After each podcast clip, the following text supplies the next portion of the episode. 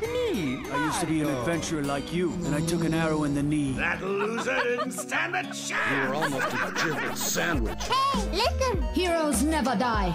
Caught one. The edge of the universe and back. Endure and survive. Killing you and giving you good advice aren't Nothing is true. Everything is permitted. Do a barrel roll. Encore du travail Well, this is a tunic. I'll make them feel at home. This world is mine. Wait, wait, wait. That's not how it happened. Bonjour à toutes et tous et bienvenue dans Une heure et des pixels, une émission présentée par l'association Pixel Up et diffusée ici sur Radio Campus. Moi, c'est Alexandre et aujourd'hui je suis accompagné de Lazare, qui est diplômé d'un master cinéma audiovisuel à Paris 3, spécialisation Game Studies, trésorier de Pixel Up et technicien de l'audiovisuel IRL. Bonjour Lazare. Salut Alexandre. Avec nous aujourd'hui aussi Emeline, présidente de Pixel Up, diplômée en muséologie et nouveaux médias Master Pro de Paris 3. Elle est co-organisatrice et commissaire d'expo pour le Sobonne Festival. Bonjour Emeline. Salut Lazare. Nous sommes également avec Bruno. Tu es étudiant en communication à l'IIM et diplômé de Paris 3 et tu fais un petit peu de tout à Pixel Up depuis 5 ans. Salut Emeline, en effet. Euh, on est aussi accompagné de Vincent, qui est secrétaire à Pixel Up, qui est fraîchement diplômé d'une licence de cinéma et aspirant réalisateur. Salut Bruno. Nous sommes également avec Alexandre, membre Pixel Up, actuellement en master cinéma audiovisuel. Tu travailles actuellement sur les mondes ouverts et tu es un streamer très prometteur. Mais ce n'est pas tout, puisque notre invité du jour est game designer, même si je pense qu'il préfère le qualificatif de stuff maker. Antoine, bonjour. Euh, bonjour, effectivement, je suis game designer, stuff maker comme j'aime me présenter. Je travaille actuellement euh, chez Dontnod Entertainment. Au programme du jour, la chronique de Lazare, qui nous parlera des boules de feu dans le jeu vidéo, l'entretien avec Antoine et la chronique musicale de Vincent qui reviendra sur la série Professeur Layton. Mais tout de suite, les news. On commence comme d'habitude avec une petite sélection des sorties de ce mois-ci. Pour commencer, Xenoblade Chronicles Definitive Edition, qui est arrivé fin mai sur Switch. Le monde ouvert exclusif qui mettait la Wii à genoux il y a 10 ans est de retour dans une version remakée. JRPG le plus shonen qui vous sera donné de voir cette année, une centaine d'heures minimum pour en voir le bout, et une sortie juste avant l'été pour s'assurer que vous ayez le temps de vous y plonger. Xenoblade et ses colosses vous attendent dès maintenant. Est-ce qu'il y a des gens qui ont joué à Xenoblade ici? Euh, je suis en train de le faire, ouais. Euh, J'avais fait le jeu sur Wii a 5 ans. Et en train de le refaire, il est vraiment génial.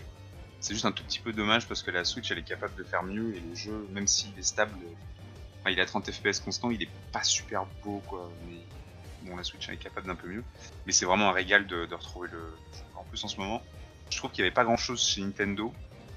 En tout cas, depuis la sortie d'Animal Crossing, il n'y avait rien, on peut le dire. Et euh, non, c'est un vrai régal. Franchement, euh, je me régale. Écoute, moi, il est sur ma liste. euh, Enfin, il est sur ma liste, même pas. Il est sur mon étagère là. Il attend patiemment euh, que je puisse le lancer. Donc, euh, on verra bien le mois prochain. Il, est, sur ma liste aussi, mais j'hésite. Je, je sais pas trop par quoi commencer. J'ai déjà Fire Emblem qui est en attente. Donc est-ce que je commence par Fire Emblem Est-ce que je commence par Xenoblade Chronicles? Je sais, sais pas trop. En même temps, bah, on, a, on en a parlé il y a pas longtemps avec Vincent des Xenoblade Chronicles. Il me disait ouais, faut absolument y jouer, faut absolument y jouer. C'est vrai que le 1 me fait très envie, mais j'ai peur d'avoir envie de jouer au 2 aussi par la suite. Et graphiquement, par contre, le 2 me, me, me débecte Bah, c'est littéralement. le gros défaut du jeu. C'est beaucoup trop, Ouais.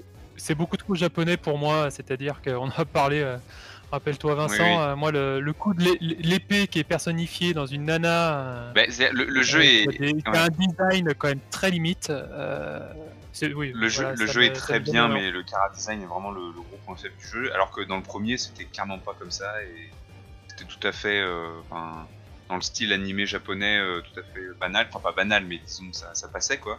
Et là, dans le 2, ils ont pété un câble, mais bon, ça- le jeu reste très très bien. Mais Je sais pas pourquoi, je... c'est- très surprenant. Je... bon, Enfin, surtout en plus venant de la part de je- venant de la part de Nintendo qui est quand même pas particulièrement euh, versé là-dessus en, en général.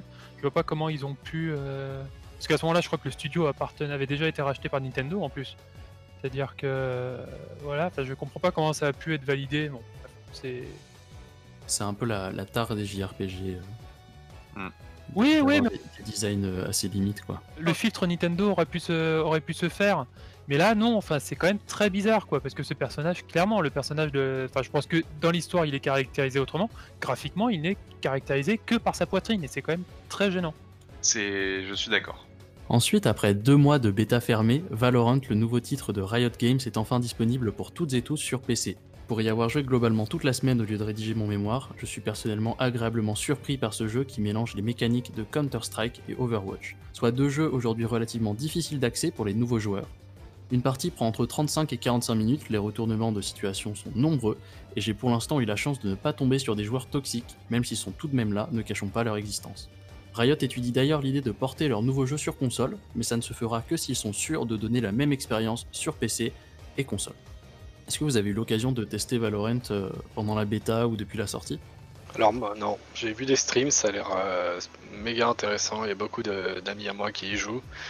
Et pour la plupart, c'est que des retours positifs, donc euh, ouais, j'ai hâte de mettre mes mains dessus. Ça fait longtemps que j'ai pas joué un petit FPS compétitif, donc euh, ouais, ça me tente vraiment. Ils étaient pas censés avoir développé un système euh, anti-triche euh, super, euh, super puissant, super carré et ainsi de suite, euh, Riot Games? Si, si, et quand tu installes le jeu, ça l'installe avec et tu peux pas euh, lancer le jeu tant que le système anti-triche est pas lancé. Mais pourtant, j'ai cru comprendre qu'il y avait déjà énormément de triche. Enfin, justement, on a suivi l'émission de, de Gamecult euh, samedi, ils en parlaient et ils disaient que euh, y avait énormément de triche à peine trois jours après, ce qui était vraiment bon signe. Et qu'il y a eu de la masse, euh, il y a eu de, il y a eu du ban de masse de la part de, Riot, qui a même annoncé que les que les joueurs qui avaient été bannis pendant la bêta et ainsi de suite, bah, étaient définitivement bannis. C'était même pas juste un ban de la bêta, c'était un ban définitif du jeu. Ouais, c'est vrai que j'avais vu passer ça et qui demandait. euh, bah, ce- tous ceux qui ont été bannis pendant la bêta demandaient un déban euh, pour la sortie et, euh, et se sont un peu fait refouler. Pour ça, j'ai envie de dire euh, chais. Donc euh, voilà, euh, globalement, fallait pas tricher, euh, c'est bien fait. Et euh, ensuite, je sais pas, j'ai- enfin, dans les parties que- où je suis arrivé, euh, comment dire, euh, j'ai pas eu, euh, j'ai pas eu affaire à des gens qui trichaient ou qui avaient l'air de tricher, euh, en tout cas. Donc euh, voilà. Ok, bon bah tant mieux, hein, parce qu'on sait que on, on sait que c'est vraiment le genre de jeu sur lequel la triche peut complètement pourrir une game et ainsi de suite. D'autant plus qu'ils ont des ambitions de d'e-sport euh, immédiat et ainsi de suite, donc euh, c'est un bon point. Bah peut-être, enfin en même temps, s'ils ont banni aussi massivement pendant la bêta et que euh, du coup euh, les tricheurs peuvent pas revenir, je pense que ça joue énormément aussi. Bah, après, ouais, voilà, ça va voir ce qu'ils vont, vont faire du jeu, mais ils ont quand même l'air partis, ouais, pour faire de, de l'e-sport euh, assez agressif quand même. Genre, il y a déjà eu des compétitions euh, pendant la bêta, alors que le jeu était pas prêt, mais soit. Euh, et du coup, ouais, à voir ce qu'ils, vont en faire après. Mais c'est vrai que s'ils commencent à bannir des gens comme ça aussi massivement, c'est qu'ils ont quand même des idées derrière la tête et un plan très strict, je pense, pour, pour Valorant. Oui, et puis je pense pas que ce soit les tricheurs qui dépensent le plus en contenu in-game, donc du coup ils peuvent se permettre financièrement de les, jarter. Je pense que financièrement, ils peuvent tout se permettre. Mais... et enfin, vont arriver ce mois-ci le DLC de Pokémon Épée et Bouclier, l'île solitaire de l'armure, euh, qui arrivera le 17 juin. Et même si ce dernier jeu Pokémon ne m'a personnellement pas emballé autant que je l'aurais pensé, je suis quand même content de les voir passer au DLC pour proposer plus de contenu aux dresseuses et dresseurs. Notez d'ailleurs qu'en achetant ce premier DLC, vous payez également l'accès au prochain qui lui arrivera à l'automne. Est-ce que vous êtes euh, chaud pour le DLC, euh, le DLC Pokémon? Oui Waouh Oui. Je vais le prendre, mais je trouve ça tout de même un poil cher. Je crois qu'il est à 30 euros le Season Pass, si je, me- si je ne m'abuse. Euh, Je trouve ça un poil cher quand même. Ouais, mais t'as les deux. Il y y a les, les deux, deux, dedans, c'est vrai bonne qu'il y a zone. C'est vrai qu'il y a les deux, mais bon, euh, proposer des anciens Pokémon déjà existants en DLC, c'est quand même un peu. Voilà. Le dernier trailer qu'on a vu là, il m'a pas beaucoup emballé. Je vais le prendre quand même, parce que voilà, ça reste Nintendo, ça reste Pokémon, euh, take my money.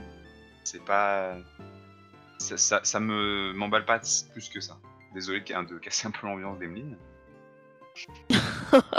Grave. Non, non, mais c'est une, bonne chose, Vincent, déjà que le- les trailers du, du, du jeu nous avaient emballé, mais que le jeu était vraiment pas emballant. Si les trailers sont pas emballants, euh, je sais même pas la qualité des DLC. Ou alors c'est inversement proportionnel et en fait euh, les DLC vont, Ça va être euh, dingue, ouais. vont tout casser et vont réhabiliter le Non mais tu vois, le dernier trailer qui est sorti, il nous a montré euh, 75% de ce qu'on connaissait déjà. Et le 25% que vous connaissez pas, c'était pas si... euh, c'était surtout ouais, des, des- des nouvelles formes de galas ou des, ou des infos, mais c'était pas grand chose. Non, il y a encore, il y a encore un ours de type euh, combat, euh, combat terre acier euh, qui change de type euh, suivant sa méga forme euh, et suivant Oui, et la- qui est un- suivant le bonbon que tu lui fais avaler. Mais qui est genre un légendaire. Ah, euh, Chifours Ouais. Voilà, c'est Ouais, ça. Rien qu'avec ce nom déjà, ça envoie du rêve. Ah, il est mignon. Ouais, ouais. Là, je, pro- je propose qu'on devienne tous designers de Pokémon. oui, mais toi, qu'est-ce qui te, qui te hype euh, Bah, euh, c'est- c'est c'est juste le nom Pokémon qui me hype, en vrai. En vrai de vrai. C'est ça, en fait. C'est un peu, en fait, c'est un peu ce que disait Vincent tout à l'heure. C'est Pokémon, donc c'est Shut Up and Take My Money, tu vois. C'est Ah, je suis pareil, hein, en vrai. parce que je, parce que je fais partie d'une génération où, euh, où j'ai toujours grandi avec Pokémon, tu vois. T- Tous les deux ans, j'avais mon petit Pokémon et du coup, c'est, ça me fait quelque chose. C'est tout. Et le 19 juin, c'est peut-être l'un des jeux les plus attendus des dernières années. The Last of Us Part 2 arrivera chez nous. Et après de nombreux reports, leaks et scandales, il sera enfin possible pour vous, et sans doute pour nous, de reprendre les aventures d'Ellie. Attention, comme tout jeu vidéo dit mature qui se respecte, vous pourrez y massacrer hommes, femmes, chiens, et dire que vous jouez à ce qui représente le mieux le jeu vidéo aujourd'hui. Je suis un peu salé. Oui. C'est un, jeu- un jeu que j'attends pas mal et j'ai réussi à éviter absolument tous les leaks. Et j'ai regardé presque aucune vidéo de gameplay. euh, Enfin, vraiment, je, je connais à peine le jeu. Quoi. Donc, euh, T'as vu la mort de. non, mais c'est. Non, franchement, c'est un jeu que j'attends beaucoup. Ouais. Je, je dois l'admettre. La, la- fin, la même. C'est que je l'attends pas plus que ça, mais euh, j'ai réussi à éviter les leaks, et je pense que quand il sera en occasion euh, pour 20 ou 30 balles, euh, là je le prendrai, mais euh, Ah oui, donc dans, dans 3 ou 4 ans, quoi, quand ils auront sorti le suivant. oh, dans 6 mois. Ouais, grave. Dans 6 mois à 20 ou 30 balles? Ça m'étonnerait, sincèrement. Ouais, peut-être pas 20 ou Eh, 30 balles. Tu pourras le euh, trouver d'occasion, mais peut-être pas à 20 balles quand même. Red Dead Redemption 2, 6 mois après la sortie, 30 euros à Cash Express. Ouais, mais Red Dead Redemption 2, t'as combien, y a combien de gens qui se sont jetés dessus en disant je vais adorer ça et qui n'ont pas du tout accroché en fait au jeu et qui du coup l'ont vendu pour pas cher? Pareil pour Skyrim, hein. t'as plein de gens qui se sont- jetés dessus parce que tout le monde disait c'était c'est génial, c'est génial, faut y jouer et ils se sont rendus compte qu'en fait ils accrochaient pas du tout à la proposition de gameplay, à la boucle et tout euh, et du coup ils s'en sont débarrassés. Je vois bien ça arriver avec The Last of Us 2, personnellement. Mais... Euh, je suis pas, je suis pas sûr parce que je, je pense qu'il est déjà beaucoup plus grand public en fait que Red Dead Redemption. Donc euh, Ouais, mais tu comprends, les représentations LGBT et tout, ça va faire fuir les gens. Ouais, mais bon, ça, je veux dire, tout le monde le sait. C'est un truc que tu sais avant d'acheter le jeu, a priori, même si t'as réussi à te garder des leaks. Euh, Enfin, tu vois, ça, je pense que c'est quand même quelque chose qui est, qui est Non, mais ça rentre pas forcément, euh, même dans le, le fait que t'aimes ou pas un jeu, après c'est les mécaniques. Bon, si. si- Oui, si, si certes. tu es écarté par un jeu par le fait qu'il y ait des, des personnages LGBT, bon, c'est, je vais pas parler de ce cas-là, mais euh, la licence euh, The Last of Us, elle a, elle a beaucoup de, de gens qui, qui adorent, mais elle a aussi beaucoup de gens qui, qui ont été très déçus, donc euh, on va voir. Ouais, mais je pense que je pense que The Red Dead Redemption, t'as beaucoup de gens qui avaient jamais joué au premier. Je sais pas si ça sera le cas pour The Last of Us 2 en même temps, vu tout le tapage qu'il y a autour. On verra, on verra bien. Moi, j'aurais tendance à vouloir l'acheter en, en day one. Le seul truc qui me gêne, c'est tout le, tous les problèmes qu'il y a eu autour des cru- du crunch et ainsi de suite, euh, autour du développement du jeu et autour de tous les développements de jeux de Naughty Dog. Du coup, euh, bah, il est possible que je l'achète euh, au deuxième jour, mais d'occasion. Comme ça, je l'ai rapidement. Je pas mon fric à Naughty Dog. Ah, c'est un peu mon mood aussi, donc voilà. Ok. Jouer au jeu, mais donnez pas l'argent à Naughty Dog, c'est donc. euh, ce ce Trouver un moyen, euh, craquez-le, euh, Mais ça sera- trouvez un fourgon Micromania. Ce sera- ça sera comme pour, comme pour Cyberpunk 2077, hein. achetez-le sur GOG et faites-le tourner en, sans, DR sans DRM. hein. Pas inciter à pirater non plus, hein, mais... Bah, non, c'est pas piraté, c'est juste que t'as quelqu'un qui l'achète et qui le prête à ses potes. Bah, déjà, s'il sort un jour, Ah oui, il sort en septembre. Ça, c'est ce qu'ils disent. c'est pas, hein. On ne peut pas passer à côté du mouvement Black Lives Matter qui secoue le monde depuis quelques semaines et remet en cause le racisme structurel et systémique. Et si je ne vais pas rentrer dans les détails de ces termes par simple peur de dire des bêtises, je peux par contre vous parler des prises de position que ça a amené dans le jeu vidéo. Et le meilleur moyen pour un studio de soutenir un tel mouvement activement est simple. Faire un don à une association soutenant le mouvement et faire un joli communiqué. Des petits indés aux très gros studios, les dons influent ainsi que les messages de prise de position clairs. Chez House House, à qui on doit Untitled Goose Game, on appelle à abolir les flics dans un communiqué, tandis que chez Activision, on retrouve le, slogan Black Lives Matter au lancement et dans tous les écrans de chargement du dernier Call of Duty. Notons quand même qu'il aura fallu un mouvement de cette ampleur pour qu'Activision annonce enfin des mesures de bannissement à l'encontre des joueurs affichant un pseudonyme à connotation raciste, et même Ubisoft, qui sont dans un déni politique depuis plusieurs années, se sont fendus d'un communiqué en soutien au mouvement. N'en déplaise aux vrais gamers qui ont décidé, apparemment, d'arrêter d'acheter les jeux des studios en prenant position, que j'invite respectueusement à aller se faire cuire le cul. Mais en ce qui concerne ce que vous pouvez faire pour soutenir le mouvement, je vous invite très fortement à vous rendre sur le site itch.io, repère des petits développeurs indés qui proposent, souvent gratuitement ou à prix libre, leurs créations. Le site a mis en place un bundle pour la justice et l'égalité raciale, contenant presque 750 jeux et prototypes, dont pour les plus connus Oxenfree, Night in the Woods, Super Hexagon ou encore A Short Hike. À l'heure où cette émission est diffusée, il vous reste à peu près deux jours pour profiter de ces 750 jeux pour seulement 5 dollars, ou plus si vous en avez les moyens, alors n'hésitez plus. C'est un très bon bundle, je vous invite vraiment à, le télécharger, c'est une très bonne occasion. Bon, dans les 742 jeux qui sont, euh, qui sont donnés, il y a évidemment des, des, jeux qui étaient déjà gratuits sur Itch.io, mais il y a quand même des perles comme celle que tu viens de citer et d'autres. Euh, donc c'est une occasion en or et puis c'est aussi voilà pour soutenir euh, le NAACP, donc la National Association for the Advancement of Colored People, et le fonds de, Bail, donc le fonds qui sert à, aider les, les personnes incarcérées aux États-Unis euh, qui ont été incarcérées pendant les, les émeutes. Donc c'est aussi une bonne action. Euh, donc euh, allez-y. Faut, enfin là, je suis en train de regarder la page du site, mais faut, ils ont quand même, c'est un mouvement génial, hein, mais ils ont, ils ont carrément réussi à, à, à choper 2 500 000 dollars là déjà en quelques jours, c'est quand même ouf. Et euh, en complétant les jeux que tu as dit, il y a aussi beaucoup de petits RPG euh, papier qui sont vraiment vraiment super intéressants, des trucs que tu fais en petite partie et tout. Et, et c'est, euh, tu l'as dit, Chio, c'est un, un, endroit super bien pour les indés mais t'as vraiment de tout. Tu peux, tu peux, t'as des gens qui mettent leur BD dessus, il y a des gens qui mettent leur RPG papier, des print play, des expériences, des outils. Et le bundle, il, représente vraiment bien tout ce que Itch.io peut proposer, des trucs complètement loufoques, tout comme des jeux plus traditionnels avec des grosses guillemets qui peuvent sortir sur Steam ou sur d'autres plateformes. A d'ailleurs pas mal de jeux qui sont disponibles sur d'autres plateformes, donc, euh, dont euh, Steam ou euh, sur le store Humble Bundle. Donc, ça vraiment pas que des petits jeux un peu perdus. Bah, je vois là, en, en, suivant la liste, il y a quand même Oxenfree. Donc il y a quand même du, il y a quand même du, du, jeu qui, a fait parler de lui et euh, Night in the Woods. Donc ouais, non, c'est euh, vraiment une super, une super occasion. Au-delà de, de donner du, de l'argent pour une cause, une cause importante.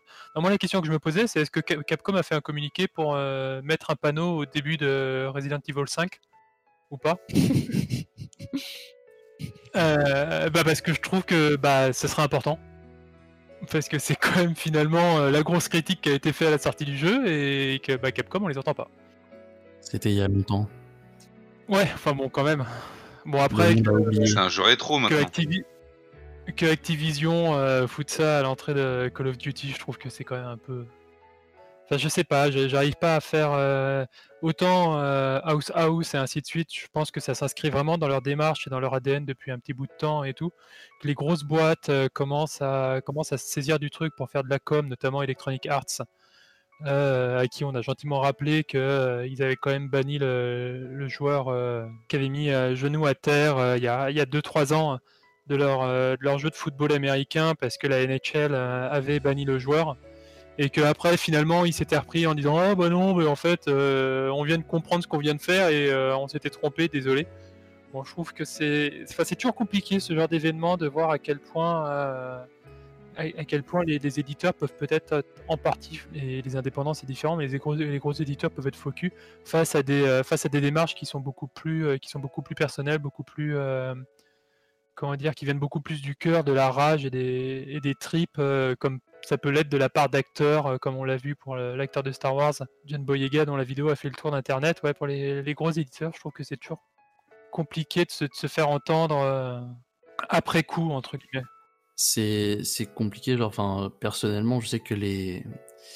Euh, co comment on dit euh, les, les, communiqués et tout c'est vraiment euh, c'est vraiment de la com pour euh, pour faire beau quoi enfin c'est mon, mon opinion en tout cas après euh, j'ai envie de dire, euh, s'ils donnent de l'argent, euh, on prend l'argent et on se casse avec, quoi. Enfin, et on s'en sert pour faire quelque chose de bien. Genre là, il y a, y a, Niantic, du coup, qui est derrière Pokémon Go, qui a dit notre prochain gros événement Pokémon Go, donc c'est en juillet, et tout l'argent qu'ils vont récolter sera donné à des assos Euh, il me semble qu'il y a le, bail justement, mais je suis pas, je suis pas 100% sûr. Euh, mais en gros, ce qu'ils ont dit, c'est oui, on donnera tout euh, au mouvement avec 5 millions de dollars garantis. Donc à un moment, genre même si le communiqué, ça fait beau et ça leur fait une bonne image, c'est quand même, ça reste de l'argent qui est beau à prendre. Oui, non, mais je suis d'accord, mais n'empêche- n'en- n'empêche que c'est une campagne de publicité à 5 millions, une grosse, une grosse campagne de pub. Et puis on sait très bien que euh, ce, sujet-là, qui est quand même un sujet euh, éminemment politique, c'est-à-dire que ça va être un sujet sur le temps long, euh, ça veut dire que ça va être, et sortant les, les grands mots, le but du jeu, c'est d'avoir des, des lobbies, d'avoir des, des moyens de pression pour faire avancer la cause pour faire changer les choses politiquement et tout, est-ce que les studios vont continuer à s'engager sur la longueur, à donner de l'argent Parce que euh, bah, même si les sommes, nous, nous paraissent absolument euh, énormes, parce qu'en effet, euh, 2 500 000 dollars, c'est euh, récolté par Ichio pour l'instant, c'est absolument énorme, c'est de l'argent qui part très très vite et... C'est, enfin, je, je, je veux pas casser l'ambiance encore une fois, c'est, euh, mais je, je pense qu'encore une fois, c'est vraiment une lutte qui va devoir s'inscrire sur la durée et, euh, et ainsi de suite. Tout dépendra du momentum, vraiment. hein. C'est si les, si les entreprises pensent bon en termes de communication qu'il faut mieux, euh, qu'il faut continuer à supporter le mouvement, il sera toujours là. Mais voilà, le problème des entreprises, c'est que dès que c'est plus un atout euh, commercial de, de supporter ce genre de mouvement, ils vont rapidement fuir. Ouais, moi je suis assez d'accord avec Bruno là-dessus, parce qu'en plus on parle euh, d'argent et du fait qu'il donne de l'argent, ok, c'est bien. Euh, mais il y a un moment, le, mouvement Black Lives Matter, euh, c'est pas juste de l'argent, c'est qu'à un moment, c'est aussi reconnaître que des personnes euh, racisées, en fait, sont au même niveau que des personnes blanches. Et donc voilà, donc toutes ces entreprises qui à un moment vont dire ouais, Black Lives Matter, c'est cool, on est tous d'accord là-dessus. Ok, il y a combien de personnes racisées dans votre, enfin tu vois, dans, votre direction, dans votre CA, etc. En fait, et rien que dans votre dans votre personnel? Et je compte pas les personnes qui font le ménage et les personnes qui font à bouffer, parce que voilà, ceux-là, on sait, on sait bien que c'est généralement des personnes racisées, mais on va dire bah, parmi les, autres employés, est-ce que les entreprises vont s'engager à ce, à ce- à ce niveau-là aussi? Bah, on retombe sur le même problème euh, vis-à-vis des, des, des femmes dans le, des femmes dans le jeu vidéo et dans les industries euh, culturelles. Bah oui, c'est un problème que connaissent toutes les minorités. C'est systémique. Donc voilà. Pour terminer sur une note euh, peut-être plus light, euh, je recommande d'autres jeux aussi qui, hein, qui, qui sont un peu moins connus dans le bundle, comme Oikospil Book 1, qui est très très intéressant. Euh, Art School, qui est un simulateur d'école d'art euh, un peu fantastique. Et euh, bah, c'est à peu près tout. Il y a Parallax aussi qui est, très très bien. Donc euh, vraiment des, pépites hein, dans, ce, bundle. Je vous invite vraiment à y aller, c'est une très bonne occasion. Et puis n'hésitez pas à donner un peu plus que, que 5 dollars. Tout peut aider de toute façon dans ces moments-là. Ouais, on peut, rapidement s'y perdre. hein. On scroll, on scroll, et puis il y a. Oui, le problème avec ce, par contre, avec euh, Itch.io, c'est que le- les, les bundles, c'est très difficile d'avoir accès à des jeux qu'on cherche euh, dans, le bundle. Donc là, il y a 700 jeux, peut-être qu'ils ils s'étaient pas attendus à avoir autant de jeux. Du coup, naviguer dans le bundle, euh, un peu fatigant. Et un peu plus en vrac pour terminer ces news déjà bien trop longues, si vous jouez sur PC et en avez marre de passer par 6 stores différents pour acheter vos jeux, sachez que les jeux Electronic Arts et bientôt tout le EA Access sont désormais disponibles à l'achat sur Steam. Voilà l'occasion de redécouvrir des petites pépites comme Mirror's Edge, Burnout Paradise ou encore les Dragon Age 2 et 3. C'est marrant, tu parles d'achat sur Steam. Parce que j'étais vraiment quasi sûre que tu loues le jeu à Steam. Et que tu le possèdes pas. Et que si Steam un jour se casse la gueule, tous les jeux que tu as achetés dessus, en fait, tu les possèdes pas. Du coup, tu les auras plus. Alors, Un gros silence. non mais si tu préfères acheter sur GOG et soutenir euh, CD Projekt et le crunch, euh, vas-y. hein. mais- Oh là là Je dis pas, je dis pas que GOG est forcément mieux. C'est juste que sur Steam, en l'occurrence, si à un moment la plateforme n'existe plus, tu n'as plus les jeux que tu as achetés dessus. Non mais oui, je, je suis d'accord. Je, je suis Pour, d'accord euh, pour- pour revenir sur, euh, Ouais. sur le sujet, euh, je, je crois que c'est c'est pas c'est pas nouveau cette euh, ce système de enfin de de de- d'être de pouvoir jouer à des jeux euh, Ubisoft par exemple sur des enfin Ubisoft avait déjà fait ça avec Assassin's Creed, c'est-à-dire qu'on passait par Steam mais on devait quand même lancer le le launcher euh, Unity. C'est, je sais plus comment, non, bah, pas Unity, mais je me rappelle plus comment ça s'appelle. Uplay, pardon. ouais. Unity, c'est autre chose. Donc voilà, euh, c'est, bien en même temps, c'est pratique, mais ça, ces services demandent quand même à créer un compte, euh, même si on passe sur Steam. C'est ça le problème. Ça- bah ça oui, c'est ça. Moi, je comprends, je comprends pas trop l'intérêt du coup. Parce que si ton jeu te laisse sur Steam, mais qu'il faut quand même lancer l'autre launcher, qu'est-ce que ça change finalement Bon, en fait, il faut lancer le launcher sur une version euh, simplifiée, souvent de navigateur, mais il faut quand même avoir un compte en fait, c'est ça. Bah euh, ouais.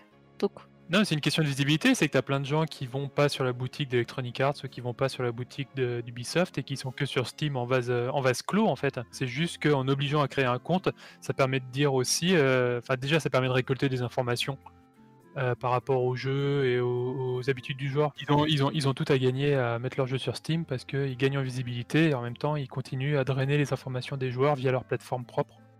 Euh, donc du coup, euh, du coup voilà, en fait, je comprends même pas pourquoi ils l'ont pas fait, euh, ils l'ont pas fait plus tôt. parce que la comment dire la, fierté d'avoir son propre store et de ramener ses joueurs dessus, tu vois, ça fait un peu ça quoi. C'est exactement ce que fait Ubisoft, Ubisoft, oui. C'est exactement ce que fait Ubisoft avec Uplay. Et genre, enfin maintenant, ils mettent les jeux offerts sur, sur l'Epic Game Store, mais euh, il faut quand même que tu installes Uplay derrière parce que Uplay, euh, ça, ça marche pas quoi. Enfin, faut un peu se rendre à, à l'évidence du truc. Et euh, en même temps, c'est normal. Enfin, je veux dire, Uplay, c'est c'est juste des yaourts quoi. Donc euh, tu peux pas genre jouer à des jeux vidéo avec. C'est bonne celle-là Ah, non, mais ça, ça marche. Uplay, ça marche que pour les, les, les développeurs d'Ubisoft euh, qui ont accès à tous les jeux euh, gratos, mais ils doivent passer par là, donc euh, voilà. Donc, tu veux dire qu'en fait, même les développeurs de jeux ne vont pas euh, au-delà du premier tiers des jeux? Parce que tu penses que tous les développeurs jouent totalement aux jeux vidéo? Putain, j'aurais pas le temps de bosser. Arrêtez de casser le mythe. Bah, de toute façon, pour faire des bons jeux, vous êtes obligé de connaître tout ce qui s'est fait, non? Sinon, euh, vous arrivez pas à la scientifique moelle du jeu vidéo. Ah, tu veux dire qu'il faut jouer? Ah merde, putain. Eh Bah ouais. J'avais bien que Ah j'ai non, oublié mais un truc. Après, vous faites. Après, vous Mais sur faites ton beaucoup- CV, il n'y a pas les jeux peut-être terminés, je vais jamais remarqué. Mais parce que Est-ce que justement, tu as fini FF7 Est-ce que tu as pleuré? C'est quoi Final Fantasy? Faut avoir Je connais pas. J'ai fini aucun Final Fantasy. Pas grave, Je ça crois en que vaut J'en pas ai la peine. commencé, j'en ai, j'ai dû en commencer qu'un seul. Donc bon. Ouais, ça va, c'est pas non plus. euh, C'est un ratio qui est pas trop dégueu. Commencer un pour en finir aucun, ouais, j'avoue. Et on note enfin que Microsoft continue de donner régulièrement des infos sur sa prochaine console, la Xbox Series X, qui devrait être rétrocompatible avec vos jeux Xbox One, Xbox 360 et une partie des jeux Xbox première génération.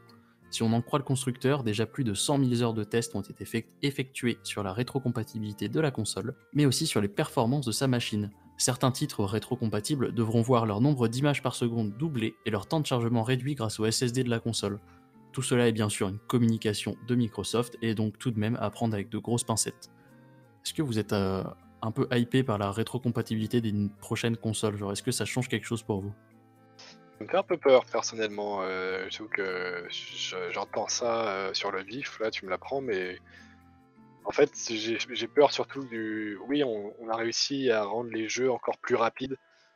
C'est pas forcément une bonne chose en fait, parce qu'il y a des jeux qui sont censés être joués à une euh, cadence de frame euh, spécifique. Euh, L'accélération de jeu peut ruiner un jeu. Après, je sais pas. Après, ils ont raison à mon avis de dire qu'il y a beaucoup d'heures de jeu qui, enfin d'heures, pardon, d'heures qui ont été passées à, faire, à, à tester euh, cette rétrocompatibilité parce que ça, c'est vraiment un truc qui, qui peut prendre très très longtemps en fait, tester plein de jeux pour voir. Il faut tous, les- il n'y a pas vraiment de méthode miracle, il faut, sauf si je me trompe, hein, mais je crois qu'il faut tous les tester un par un en fait. euh, du coup. Donc euh, vraiment, oui, à prendre avec des pincettes comme tu dis. Disons que sur le, moi, le truc qui, m'étonne, c'est quand même les temps de chargement réduits, euh, sachant que ça fait deux générations de consoles qu'on nous dit il y aura plus de temps de chargement et que on sait que c'est faux, quoi. Donc, donc voilà, ça, ça me, ça me, me trigger un peu et la rétrocompatibilité en elle-même, euh, sais que moi j'ai toujours euh, vécu avec euh, une console sort et bah quand tu peux te l'acheter, c'est que tu as revendu celle d'avant. Et généralement, si tu revends celle d'avant, et bah, tu revends les jeux avec, puisque les jeux ne passent pas sur la nouvelle console. Et du coup, il y a quand même moyen de faire quelque chose, de, bien, enfin de bien, de, correct avec la rétrocompatibilité si, s'ils tiennent au moins leurs promesses. Voilà. C'est- Et c'est toujours plus euh, que ce que Sony a l'air de dire euh, de l'autre côté. Parce que eux disent euh, certains jeux PS4 et PlayStation VR seront rétrocompatibles PS5. C'est Ah, incroyable. J'espère que ça ne sera pas la même arnaque que, que la PS4. On a dû juste racheter tous les jeux en fait. Certains jeux en plus, pas tout le, le catalogue. Dégoûté avec ça. Non, mais c'est ça le truc de la rétrocompatibilité, surtout, c'est que au-delà de pouvoir faire tourner les jeux que tu as chez toi en physique, tu auras surtout la possibilité d'acheter des jeux auxquels tu n'as jamais pu jouer sur les consoles précédentes. C'est-à-dire qu'en fait, euh, techniquement, à la, sortie de la console, ils auront un catalogue de jeux absolument monstrueux parce que tous les jeux seront disponibles euh, en dématérialisé et que bah, il n'est pas impossible qu'ils fassent des bundles, euh, je sais pas, l'intégralité de l'intégralité des Halo par exemple. euh, bon, même s'ils ont fait la, la- version Anniversary et la suite Master Chief, mais euh, voilà, dans, ce- dans cette idée-là, tu auras auras possibilité d'avoir accès à tous les jeux qui sont sortis euh, sur Xbox depuis la, première console et c'est quand même pas dégueu comme, euh, comme proposition. C'est quand même un sérieux avantage qu'ils prennent encore une fois sur, euh, sur PlayStation euh, par rapport à ça. Après, le reste, euh, la question se pose, mais euh, Après, moi, ça me fait euh, un peu stresser quand même, parce que, genre, euh, du coup, sur ma, sur ma Xbox One, je lance des jeux euh, 360 euh, que j'ai chopés sur le store, et euh, il y en a qui sont euh, vraiment euh, extrêmement dégueulasses, alors que pourtant, euh, on reste sur du 1080p euh, basique. euh. donc, du coup, à voir euh, ce que ça va donner euh, par la suite. Et, euh, ouais, ouais, c'est vrai aussi que à partir du, du 13 juillet, euh, PlayStation impose à ses, euh, à ses développeurs, euh, enfin à ses studios, euh, de, sortir des jeux qui seront forcément compatibles euh, PS5 en plus de, de PS4 du coup. Euh, après, à voir, est-ce que ça va vraiment être possible euh, ça, peut, ça, peut se faire via, ça peut se faire via patch. Hein. C'est pas nécessairement une rétrocompatibilité qui est euh, euh, Day One. Euh, apparemment ils ont annoncé que euh, pour les développeurs qui seraient un peu pris de court, ils auraient possibilité de, quand même sortir leur jeu et juste de, proposer un patch le plus rapidement possible. Ouais, bah dans ce cas-là, faut, faut voir. Mais si en face, t'as euh, la Series X, tu l'installes chez toi et t'as déjà le Game Pass Xbox One qui est compatible, tu vois. Plus le- leur truc de. Comment s'appelle la, Smart, Smart Delivery, là. Quand tu achètes un jeu sur euh, Xbox One, euh, tu l'as euh, gratuitement pour la nouvelle console. Ouais. Enfin, j'imagine que tu dois avoir un patch sur la nouvelle console. Plus que l'avoir gratuitement, mais. Voilà quoi, ça tourne en tout cas. Et après toutes ces news, une petite pause s'impose et on s'écoute Sylvalum Field at Night, extrait de l'OST de Xenoblade Chronicle X et composé par Hiroyuki Sawano.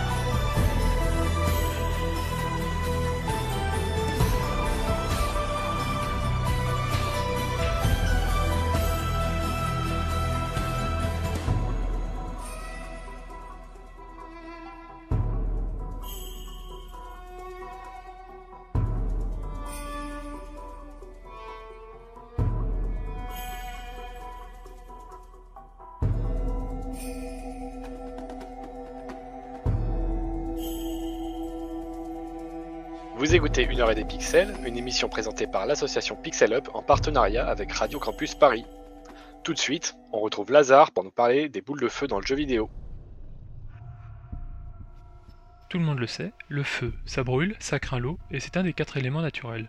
Le cinquième étant l'amour, mais ça c'est une autre histoire. Dans le jeu vidéo, la boule de feu est très rapidement devenue un objet de game design incontournable, car elle est visuelle, nous y reviendrons, mais aussi car elle est un héritage très fort des récits Heroic Fantasy dont le médium s'est toujours inspiré. Que ce soit D&D et Wonder en 74, ou bien encore Colossal Cave Adventure en 76, les premiers jeux d'aventure textuels ne rataient jamais l'occasion de cacher dans un recoin de leur méandre une boule de feu vislarde à même de vous réduire en petits tas de cendres. Et si le lance-flamme est technologique, la boule de feu, elle, est par nature magique.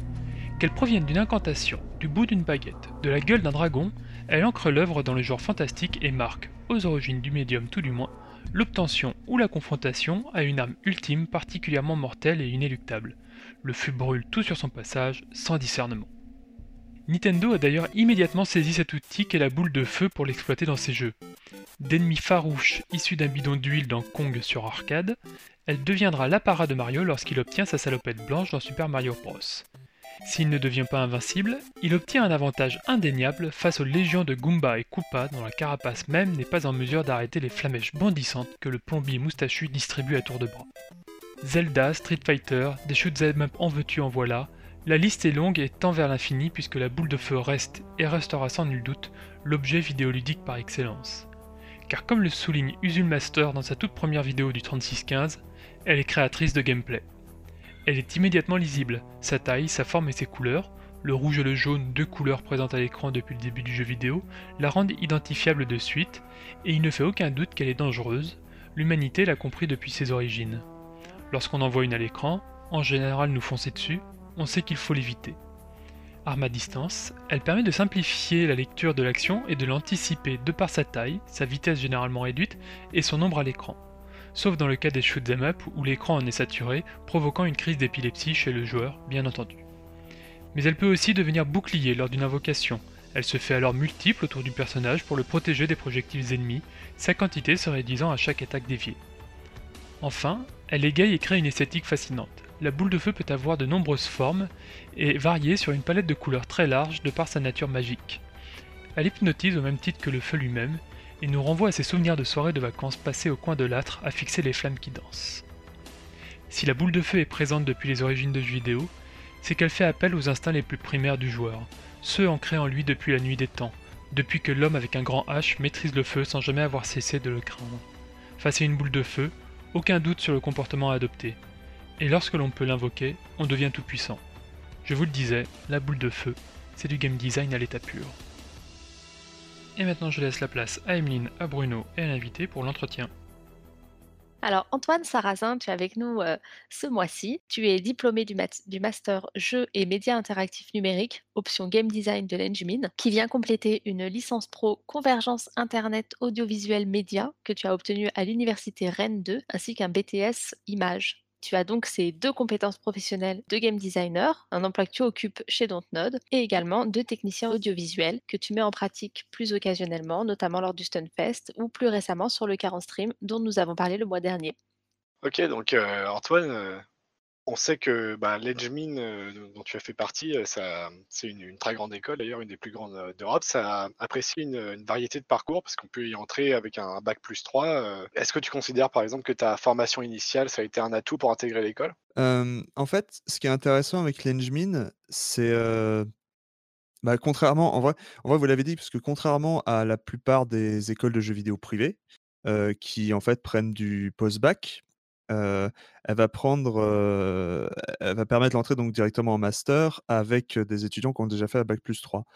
il y en a beaucoup qui viennent d'un parcours, notamment ayant fait la licence pro de je ne sais plus de Bobigny, je crois, ou je ne sais plus où en France, mais des licences pro de level design Mmh qui, en fait, où il y a des profs par moment qui à ce moment-là qui étaient partagés entre les deux formations. Mais généralement, ce que cherche l'Engmin, c'est justement des profils atypiques et des trucs qui n'ont pas forcément à voir directement avec le jeu vidéo en lui-même. l'idée, c'est d'essayer, d'enrichir un peu le le le milieu et l'industrie en, en évitant en gros qu'elle qu'elle tourne autour d'elle-même. Donc, par exemple, dans ma promotion, il y avait quelqu'un qui avait fait une formation STAPS, Ah ouais. sport. J'ai entendu parler aussi dans des promotions différentes de quelqu'un qui était parachutiste. Euh, Il y, a y a aussi pas mal de, de, enfin, de variétés dans les âges. Pareil, je crois la promo juste avant, euh, il y avait quelqu'un qui était père de famille, euh, qui est venu, qui voulait, qui voulait se reconvertir dans le jeu vidéo et qui est arrivé dans la section son. Donc, l'idée, c'est surtout de venir avec une formation qui vous intéresse avant. Si déjà vous avez envie de faire du jeu vidéo, allez-y.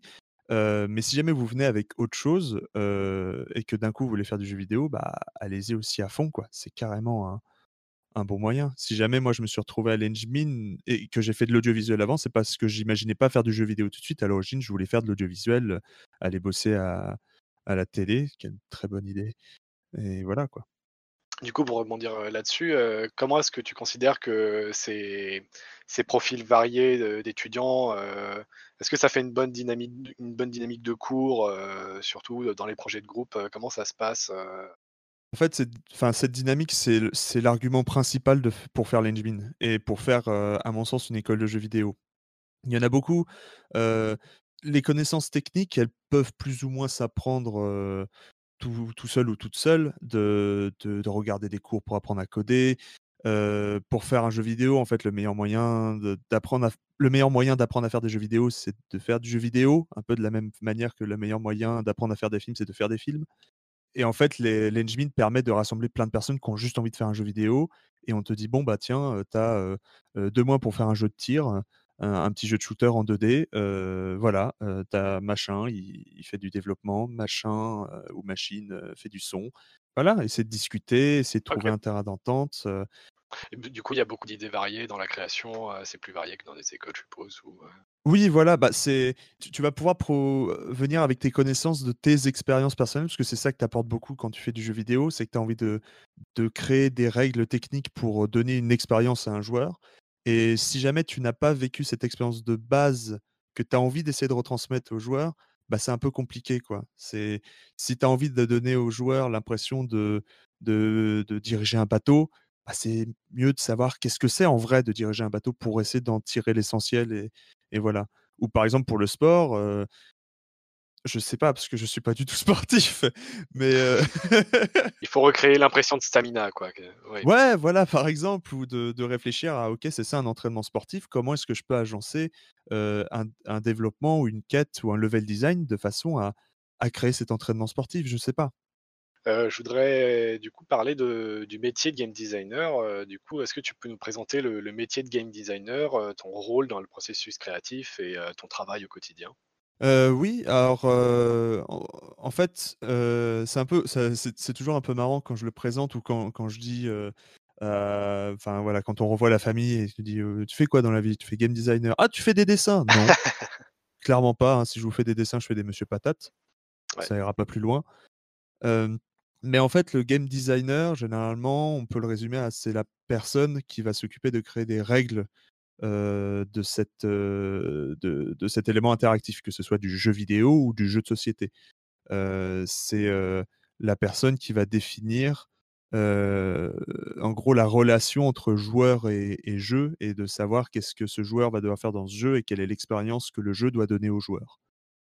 Donc ça passe par plusieurs domaines différents. Game designer, c'est généralement le terme qui regroupe un peu tous les sous-domaines comme le level design, le narrative design, le technical design et, beaucoup, beaucoup d'autres métiers beaucoup plus précis.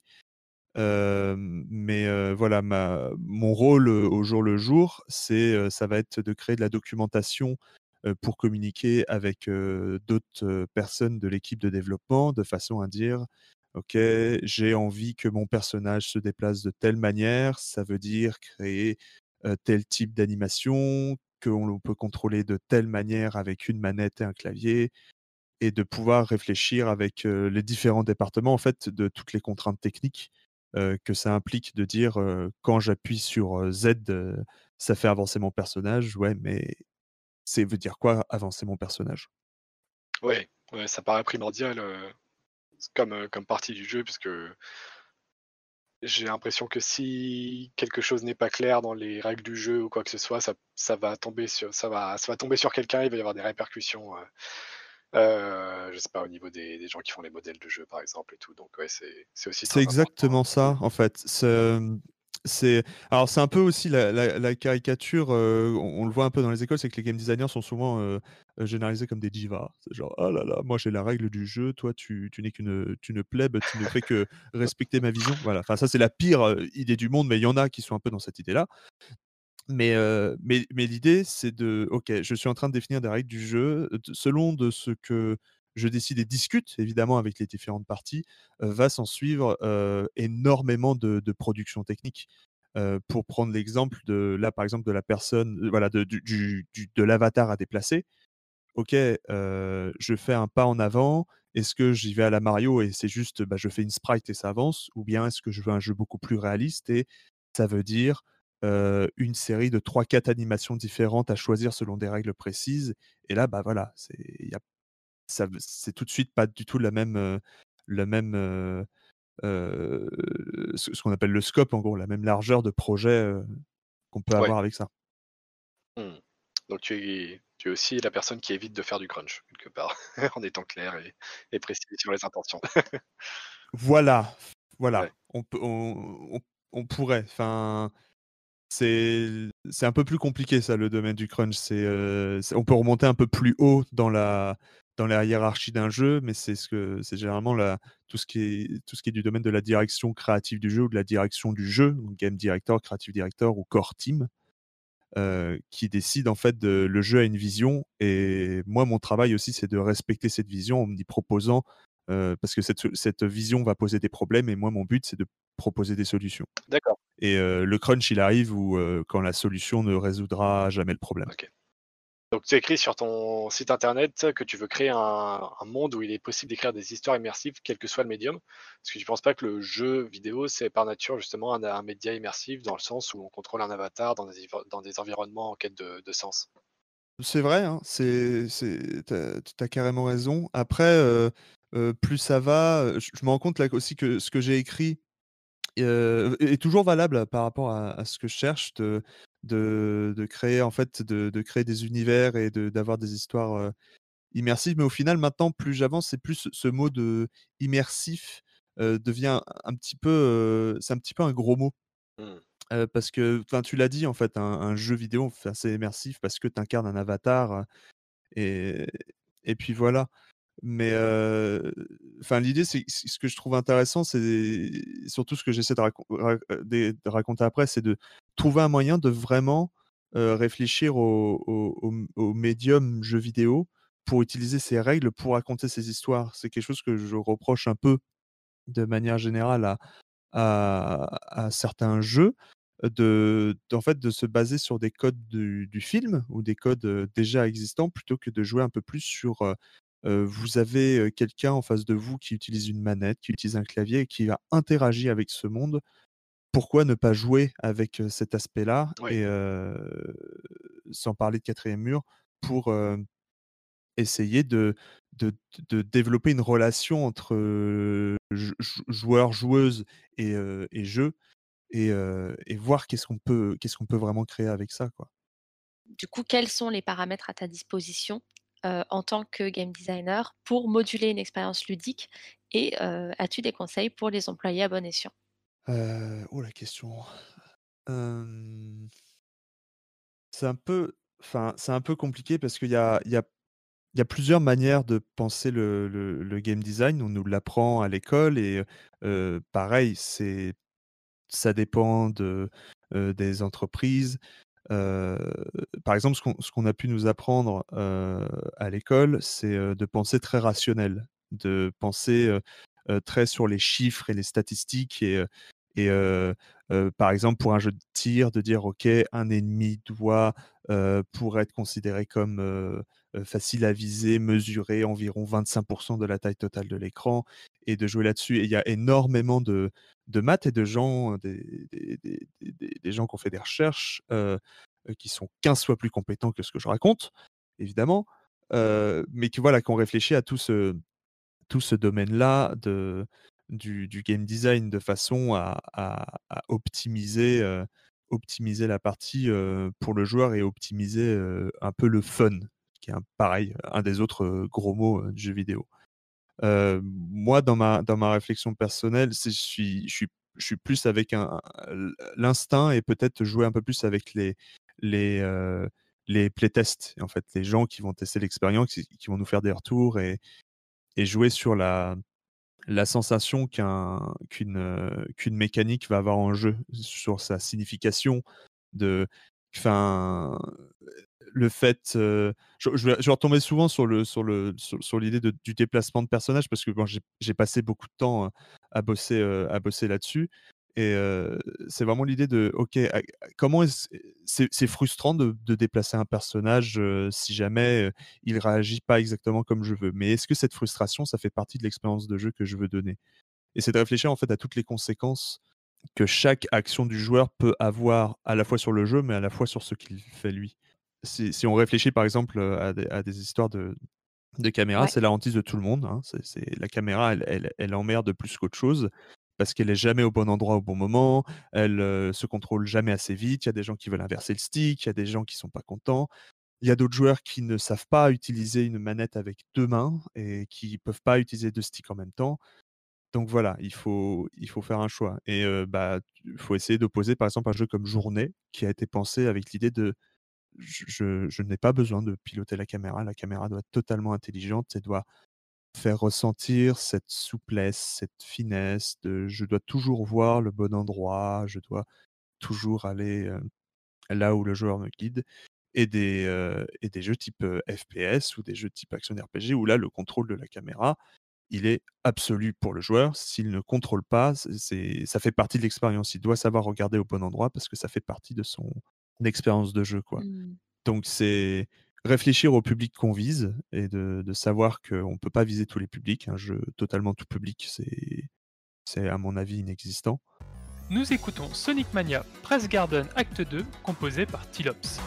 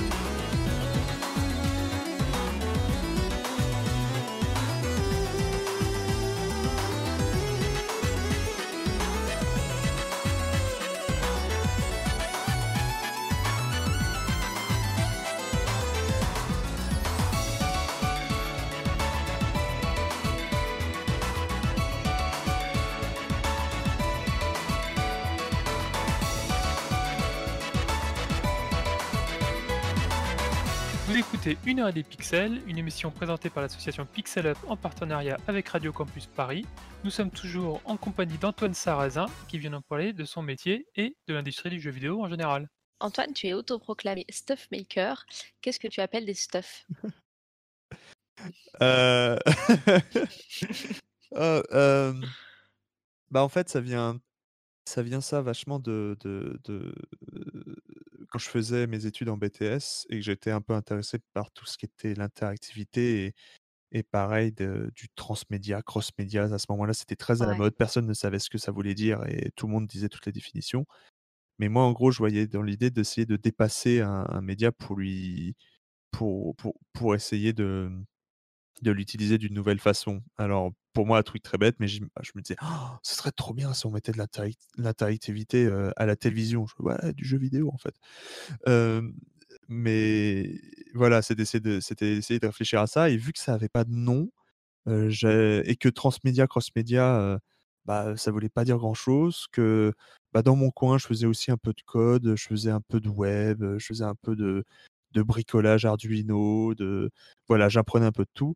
À la fin, je, je, je fais des trucs. Et, euh, et c'est resté, en fait. Donc, je me suis dit, bah, je, je fais des trucs et euh, je vais juste euh, accumuler le, le plus de petits trucs de savoir possible, le plus de petites expériences possibles, parce que je sais que ça va être quelque chose qui finira par me servir à un moment donné. Et puis à un moment, euh, bah, je me suis dit, bon, euh, je, je- 'fin, je voyais souvent des, des, des, des- phrases en anglais où on disait, ah, I'm going to make some stuff up, et tout ça. Et en fait, c'est genre du stuff. Donc, je suis un stuff maker, je suis un faiseur de trucs. C'est voilà, si jamais tu sais pas trop, bah, généralement, tu me demandes et soit je saurais où le chercher, soit je saurais le faire. Et, et c'est resté vachement à l'Engmin où, où généralement je filais des coups de main quand il y avait des galères au niveau de, des présentations ou de l'utilisation du matériel de l'école, en fait, de genre de, du, vidéoprojecteur et tout ça. généralement, j'allais plus vite que le technicien sur place pour résoudre le problème. Donc, on me disait, ah putain, le stuff maker vient, viens fixer le truc. Donc, c'est un peu, c'est un peu resté. Puis je me suis dit, bon, bah, on est dans, dans un, dans un monde où il faut euh, essayer de se, de, de se vendre euh, le plus possible. Il faut trouver un peu cet élément euh, plus ou moins unique pour essayer de se démarquer des autres. Et je me suis dit, bah voilà, moi, j'ai envie de raconter des histoires et peu importe le truc que j'utilise, tant que ça me permet d'arriver à ma fin. Le touche à tout. Exactement. C'est touche à tout, polyvalence et, et sans, forcément de dire dans quel domaine. quoi. C'est si jamais il y a quelque chose qui m'intéresse, je vais essayer de plonger dedans pour, pour apprendre ce, que- ce, que, ce que ça peut donner. Et euh, t'as déjà raconté des histoires avec des stuffs? Bah, en fait, c'est euh, c'est plutôt un terme généraliste pour essayer d'in- d'inclure un peu tout. C'est d'essayer de raconter des histoires avec des jeux. J'ai euh, déjà eu l'occasion d'essayer d'écrire des scénarios. J'ai voulu pendant un moment essayer de faire une, une saga audio. Après, il y a la, y a la volonté, puis il y a, y a la mise en pratique de de, de voilà quoi, d'essayer de, de de au moins mettre euh, mes, mes compétences pour contribuer, d'utiliser mes compétences pour contribuer à, à la réalisation euh, plus globale de quelque chose. Quoi. Ça peut être par, par les différents projets que j'ai faits euh, euh, que, quand j'étais à l'école, euh, ou même euh, tout simplement euh, l'e- l'expérience que je peux avoir euh, emmagasinée pour euh, ce que je fais actuellement à, à Dontnod. Donc, euh, chez Dontnod, justement, tu travailles actuellement sur Tell Me Why, donc tu, tu peux pas vraiment nous en parler. Euh, Est-ce qu'il y a quand même certaines choses euh, que tu as l'autorisation de dévoiler sur ton rôle de game designer sur ce jeu? Euh, rien du tout. Tout ce que je peux vous dire, c'est qu'il va sortir cet été et qu'il va être trop bien. Voilà, c'est parce que j'ai, je suis arrivé à Dontnod, j'ai fait mon stage là-bas, j'ai été engagé là-bas.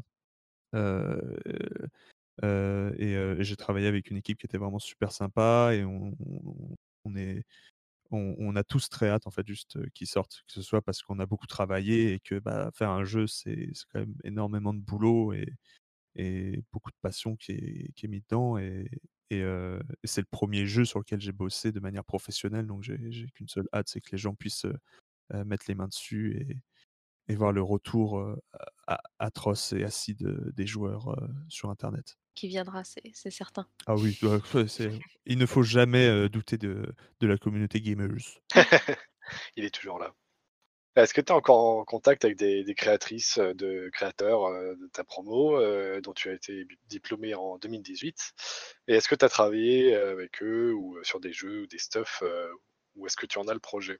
Bah, pour le coup, vraiment, enfin, euh, l'Engmin et les, même les écoles de jeux vidéo, il faut y aller pour les gens et le, le réseau, en fait, plus ou moins que ça, que ça va créer. On, on va Hmm. tous créer des relations et, et euh, ça va nous permettre de choper du boulot. Donc là, actuellement, à Dontnod, on- il y a, il y a plusieurs de, de mes camarades de, de promo qui, qui travaillent. Euh, J'ai aussi d'autres euh, d'autres amis qui, qui travaillent sur d'autres projets, que ce soit à Ubisoft, certains à l'étranger, euh, d'autres aussi qui ont un peu alors la chance et le et le fardeau de se de s'être lancé dans, dans, dans le jeu indépendant euh, directement après l'école en continuant leur jeu euh, d'études.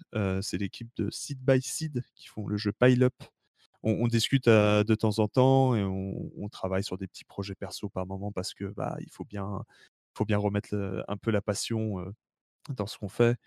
Et euh, moi, j'admire vachement ce qu'ils font parce que faire, faire du jeu indépendant, c'est, faire un jeu vidéo, c'est un taf ouf.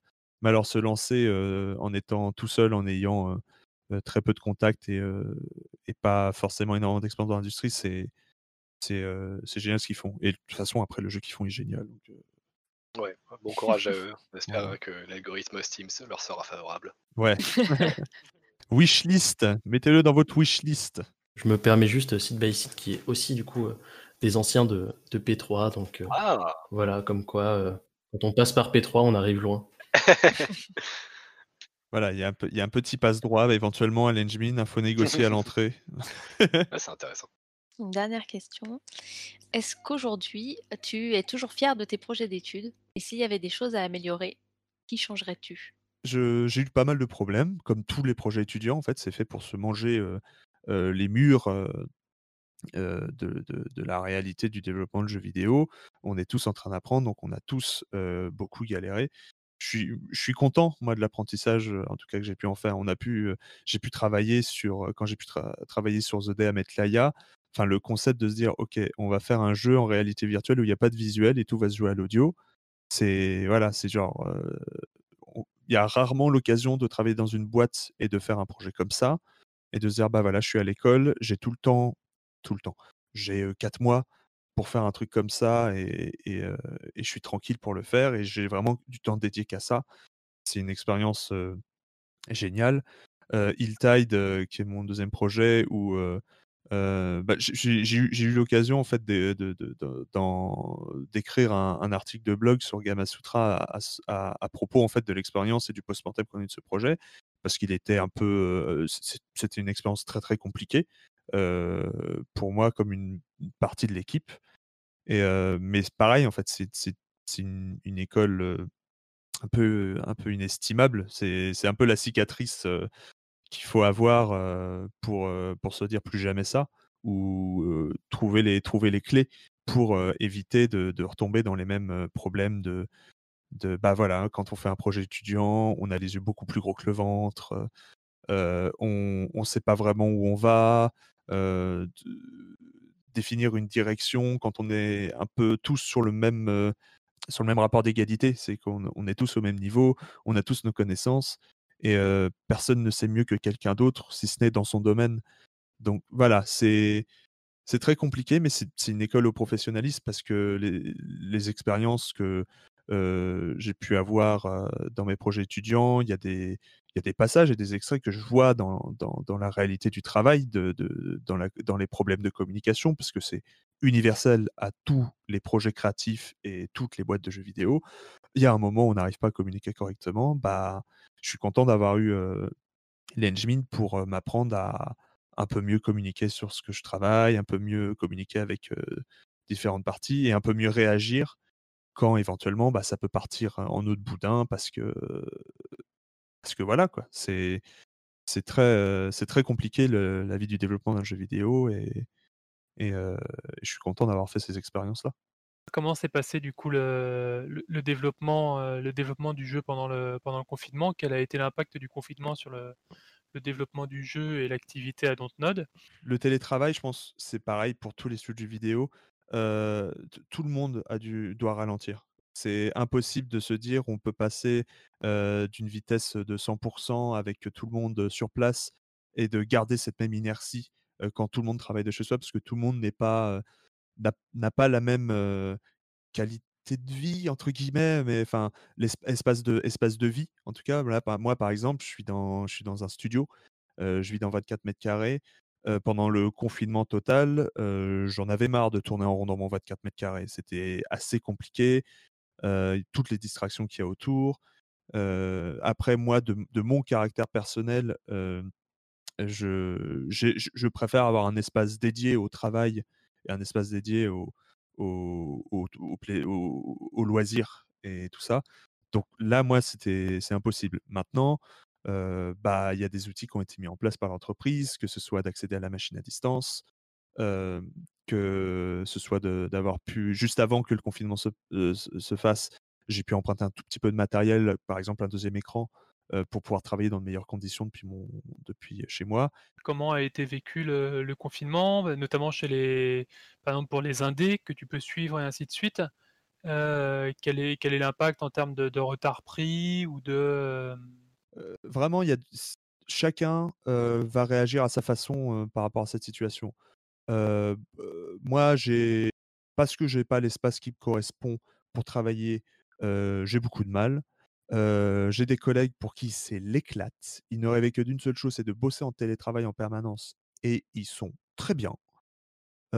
Et pour d'autres, bah, c'est un peu moitié-moitié, ils ils savent pas trop ou ils aimeraient bien être en télétravail, mais pour ça, il faut qu'ils soient dans des meilleures conditions.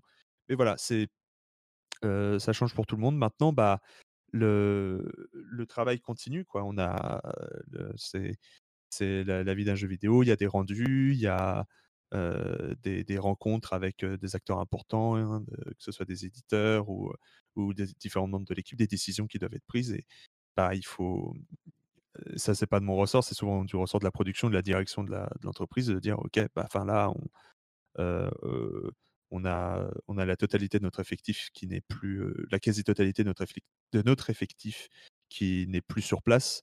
On peut pas s'attendre à avoir, une vitesse de croisière normale, quoi». Donc heu, bah, c'est à eux de retrousser les manches et de dire: «OK, heu, on va avoir du retard, combien de temps vous nous accordez?» C'est ce que font là, c'est ce que sont ont fait tous les jeux. Last of Us, s'il a été repoussé, 1 fois, la 1re fois, c'était parce que, ils arrivaient pas à atteindre, l'ambition du jeu qu'ils avaient et le 2e repoussement, c'est clairement le télétravail. C'est, tu surtout si jamais ils crunchaient. Genre faire du crunch en télétravail, côté un peu pratique, c'est que tu contrôles un peu plus tes horaires, hein. C'est tu débranches ta machine et puis c'est fini, hein. Que ta personne va vraiment te voir.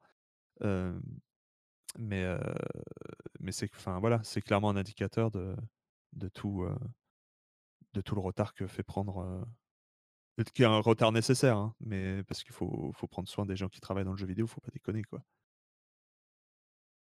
Je suis désolé, j'ai plein de questions qui arrivent du coup et heu, comment en tant que en tant que comment dire? Que professionnel du jeu vidéo, heu, si si le terme est pas trop grossier heu, tu perçois le fait que les salons, les salons soient annulés, petits enfin les uns après les autres? Et du coup comment tu comment envisages le ton ton travail et surtout ce que tu peux mettre comme implication dans le jeu, qu'en termes de visibilité et ainsi de suite, ça commence à se réduire un peu comme peau de chagrin pour, heu, pour les mois ou les années qui viennent? Alors, en vrai, heu, il y avait déjà un gros souci de toute façon avec tous ces salons, c'est que petit à petit, de manière générale, ils perdaient en importance. Heu, toutes les entreprises allaient progressivement vers du full numérique, le Nintendo Direct, le PlayStation Direct, je crois qu'ils ont appelé ça aussi. Heu heu, moi je suis très fan des shows à l'E3 à l'américaine, de genre: «Waouh, vas-y, on va prendre l'amphithéâtre et on va faire boum boum, pouf, on va faire rentrer la bagnole en Lego». Voilà, c'est, c'est du spectacle, hein, c'est clairement du spectacle, hein, c'est l'américaine et tout ça. Mais heu, bah, de manière générale, c'est pas, le fait qu'ils ferment les salons, pour moi, en tout cas vraiment précisément, quand je en parlant des salons, entre guillemets «grand public» et de communication, c'est déjà quelque chose qui est plus ou moins en train de se réduire, voire peut-être de disparaître ou en tout cas qui doit changer de forme. Après pour ce qui est des salons professionnels, par exemple la GDC, pareil, il y a déjà un gros, gros problème avec la GDC, c'est que, j'ai eu la chance, moi d'y aller, à la fin de mes études, de faire, j'avais gagné, un pass All Access et tout, sponsorisé, je sais plus, par, machin. On s'en fout, on va pas va pas dire leur nom. Et j'ai pu y aller Et c'est très très cher. C'est excessivement cher parce que c'est à San Francisco, qui est l'une des villes d'Amérique les plus chères, que ce soit en logement. Le billet que j'ai eu la chance de, gagner, il coûte 2000 dollars. Et tu y vas pour assister à des conférences que de toute façon tu vas pouvoir retrouver en ligne. Et au final, pour éventuellement rencontrer des professionnels. Mais bon, la plupart des professionnels que tu rencontres, bah, ça va être sur des stands et puis bah, ils sont là pour vendre quelque chose. hein. C'est la, la Japan Expo du jeu vidéo, mais professionnel. Et en fait, il faut aller à la GDC parce que tu dois rencontrer quelqu'un de particulièrement. Et mais c'est un luxe totalement,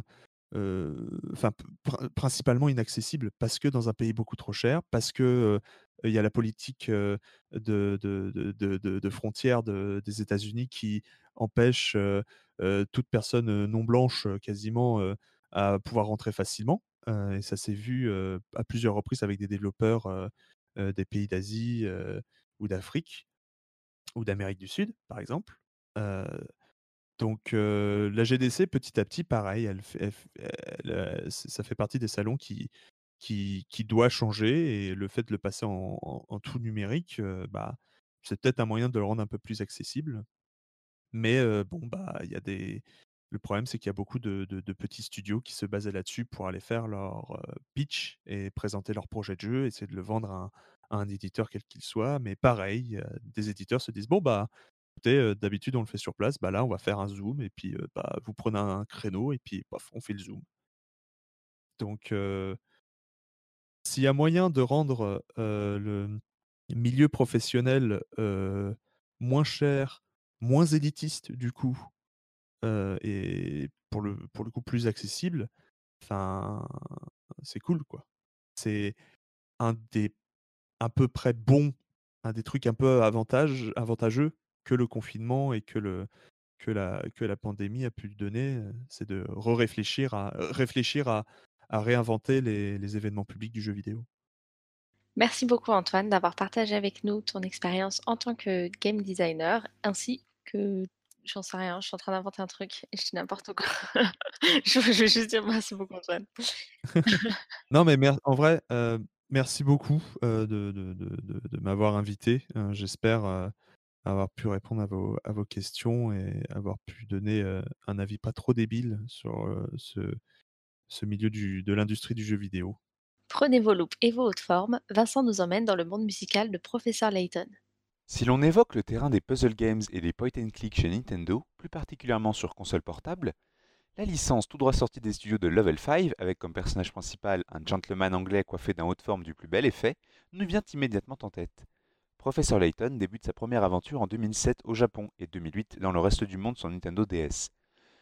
Une enquête dans un étrange village accompagné de son jeune assistant Luke qui le propulsera comme une licence phare chez Big N dans le monde des jeux à énigmes. Et son succès est tout à fait mérité, des personnages attachants et loufoques, une direction artistique magnifique, des enquêtes farfelues mais entraînantes, des énigmes pensées et designées par Akira Tago, et surtout une bande-son magnifique composée par Tomohito Nishiura, qui s'occupera par la suite de tous les autres épisodes de la série. L'univers de Professeur Layton est très marqué et très travaillé. Le joueur se retrouve propulsé dans une Angleterre fictive style années 30. Les détails apportés aux costumes et décors sont assez saisissants, surtout pour de la DS. Comme le gameplay point and click ne demande pas un travail titanesque, l'équipe s'est bien évidemment tournée vers le visuel et l'ambiance pour nous offrir des jeux magnifiques, prenants et avec un univers marquant. Le travail de Nishiura a donc été très important au fil des jeux pour donner envie aux joueurs de se plonger dans cet univers. Le moins que l'on puisse dire, c'est que ces musiques ont énormément apporté à l'ambiance de la série et ont permis à de nombreux joueurs de se plonger avec plaisir au sein de ces enquêtes étranges et énigmes tordues. À peine le jeu lancé, console dans la main gauche, stylet dans la main droite, le joueur est accueilli par un thème devenu mythique.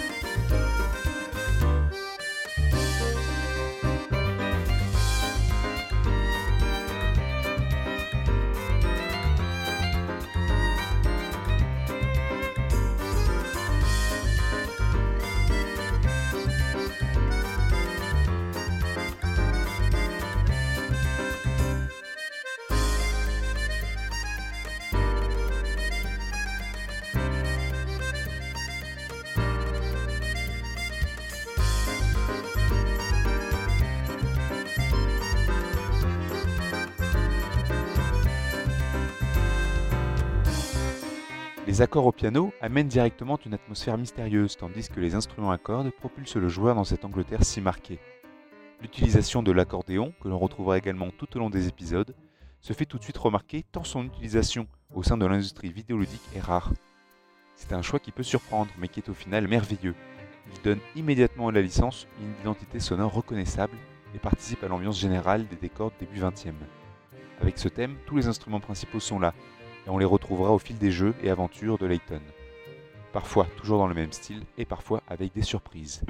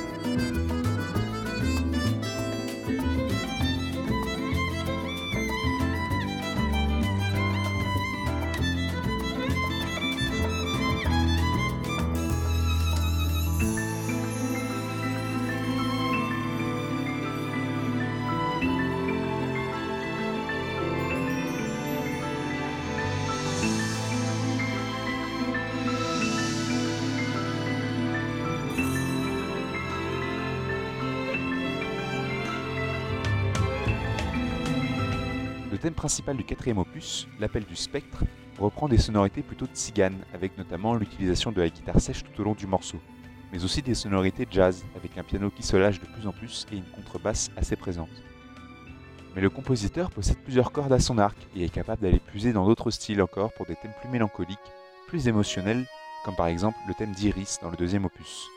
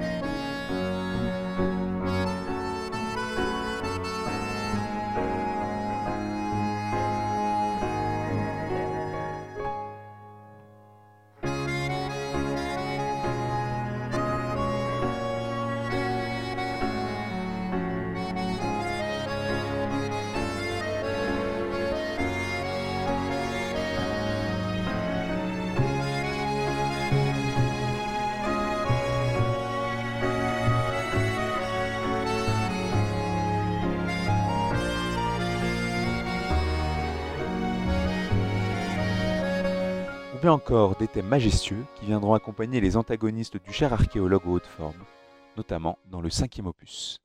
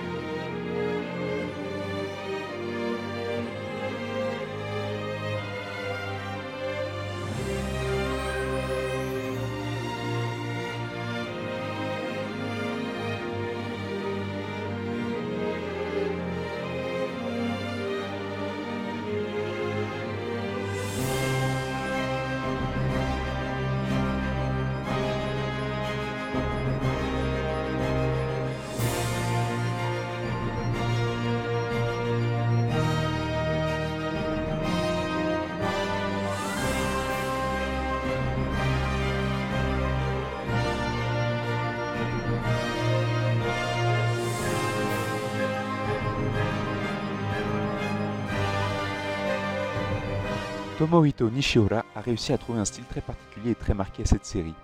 Il est impossible pour un joueur de Layton d'écouter n'importe quelle musique dans ce style sans penser à ces mélodies qui les aient accompagnés dans les rues de Londres ou dans la campagne anglaise durant de nombreuses heures. L'ambiance si particulière et le charme de la série sont dus, selon moi, en grande partie à la maestria apportée par ce brillant compositeur japonais, et il est impossible de terminer l'aventure sans se souvenir au moins d'une mélodie. Je ne sais pas vous, en tout cas moi, toutes ces belles musiques, mais cela me rappelle une énigme.